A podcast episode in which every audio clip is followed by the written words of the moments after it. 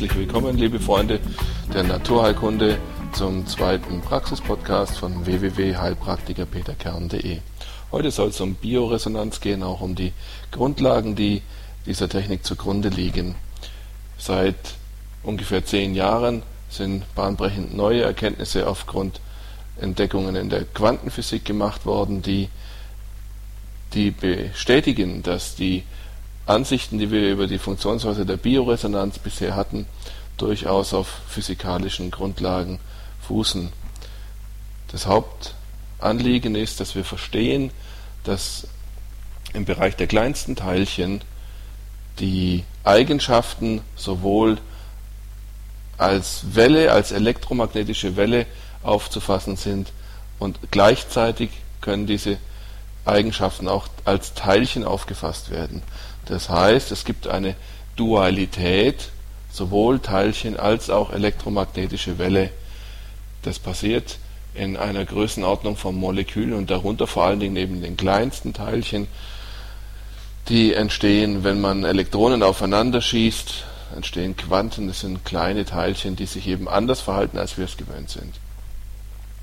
Ja, und die ganze Technik basiert eben auf dem, dass wir wissen jetzt, es gibt eine Dualität, elektromagnetische Eigenschaften und Teilcheneigenschaften.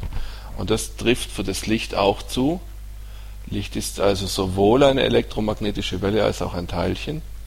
Und wenn wir das uns vergegenwärtigen, dass man elektromagnetische Wellen durch elektromagnetische Schaltungen und elektronische Schaltungen beeinflussen kann, dann leuchtet einem natürlich auch ein, dass aufgrund der Bioresonanz mit geeigneter Technik diese elektromagnetischen Wellen beeinflusst werden können. Der zweite Schritt, den wir jetzt gehen, ist, wir müssen uns klar machen, die Zellen im Körper kommunizieren untereinander mit Licht.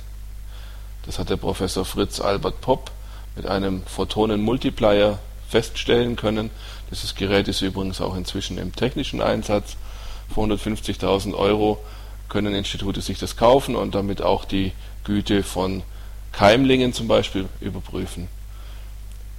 Wenn wir uns also jetzt vergegenwärtigen, dass Zellen nachgewiesenermaßen durch Licht miteinander kommunizieren und Licht ist eine elektromagnetische Welle und natürlich auch ein Teilchen, dann wird jetzt klar, auf welcher Basis die Bioresonanz steht. Wenn wir nun eben diese elektromagnetische Strahlung, diese elektromagnetische Welle vom Patienten abnehmen und elektronisch manipulieren und ihm entsprechend wieder zuspielen, dann wird ganz klar, dass das auf einer physikalischen Grundlage geschieht. Das Interessante ist eben, dass Entdeckungen in dieser Richtung, dass Zellen miteinander kommunizieren durch Licht, schon seit langer Zeit bekannt sind. Es gibt Experimente, die durchgeführt wurden. Eins ein ganz bekanntes ist das Kasnatschejew-Experiment. Da hat der Forscher Kasnatschejew zwei Glaskolben genommen, hat dort Gewebskulturen rein und diese beiden gegeneinander gespannt, sodass also die Böden der Glaskolben zueinander zeigen und die beiden Kolben waren hermetisch verschlossen. Und einer der Kolben war mit einem Virus infiziert. Obwohl beide voneinander räumlich getrennt sind, wurde die gesunde Kultur in dem Glaskolben, der nicht infiziert ist, auch krank im Laufe der Zeit. Als man das Experiment wiederholt hat und hat diese beiden Kolbenböden voneinander getrennt, so dass kein Licht durch konnte, blieb die gesunde Kultur gesund. Und es ist ein Nachweis, dass eben durch UV-Licht die Zellen miteinander kommunizieren und auch eben krankmachende Informationen durch solche UV-Strahlung weitergegeben werden kann. Ja, es gibt da ein zweites Experiment, das ähnliche Sachen nachweist. Das ist das sogenannte Gurwitsch-Experiment. Äh, das funktioniert so, da wurde die Wurzelspitze einer Zwiebel, die kleine Wurzelfädchen getrieben hatte, so zu einer anderen Wurzel ausgerichtet, die noch keine Wurzelfäden hatte, dass sie in relativ nahem räumlichen Kontakt waren. Und im Laufe der Zeit hat diese Wurzel die andere Zwiebel so beeinflusst, dass sie auch angefangen hat, vermehrt Wurzelfäden auszubilden. Auch hier, wenn man das durch eine undurchlässige Folie oder durch ein geschwärztes Glas das unterbrochen hat, ist dieser Effekt nicht aufgetreten. Das heißt, auch hier ist wieder der Nachweis erbracht, dass diese Zellen der beiden Zwiebeln durch Licht miteinander kommunizieren.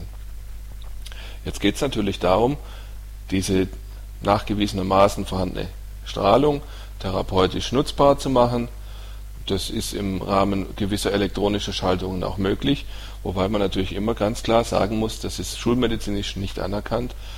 Da heißt auch, das ist nicht wissenschaftlich, aber es ist einfach im Bereich der Erfahrungsheilkunde so, dass wir sehen, dass diese Techniken doch einen gewissen Effekt auch ausüben können.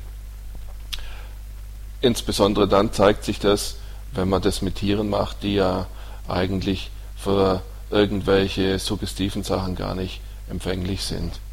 Aber wie gesagt, schulmedizinisch heißt es natürlich ganz klar, die Bioresonanz hat überhaupt keinen fundierten physikalischen Hintergrund. Es ist eine völlig unwissenschaftliche Therapiemethode. Aber nichtsdestotrotz äh, habe ich euch heute Abend mal versucht, diese Dinge etwas näher zu bringen, physikalische Hintergründe, soweit es möglich ist, eben in einem Audiopodcast etwas zu erklären. Und äh, ich denke, wenn ihr Fragen habt, dürft ihr auch gerne auf meiner Website nachschauen. Da sind solche Verfahren auch ein bisschen aufgeschlüsselt, auch mit Bildmaterial.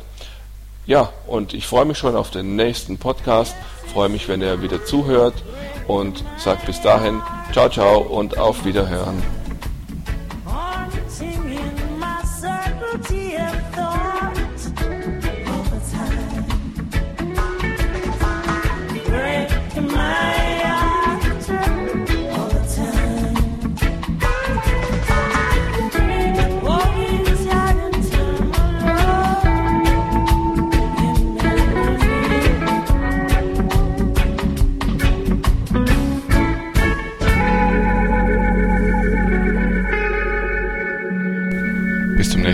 Podcast wünsche ich euch also eine gute Zeit.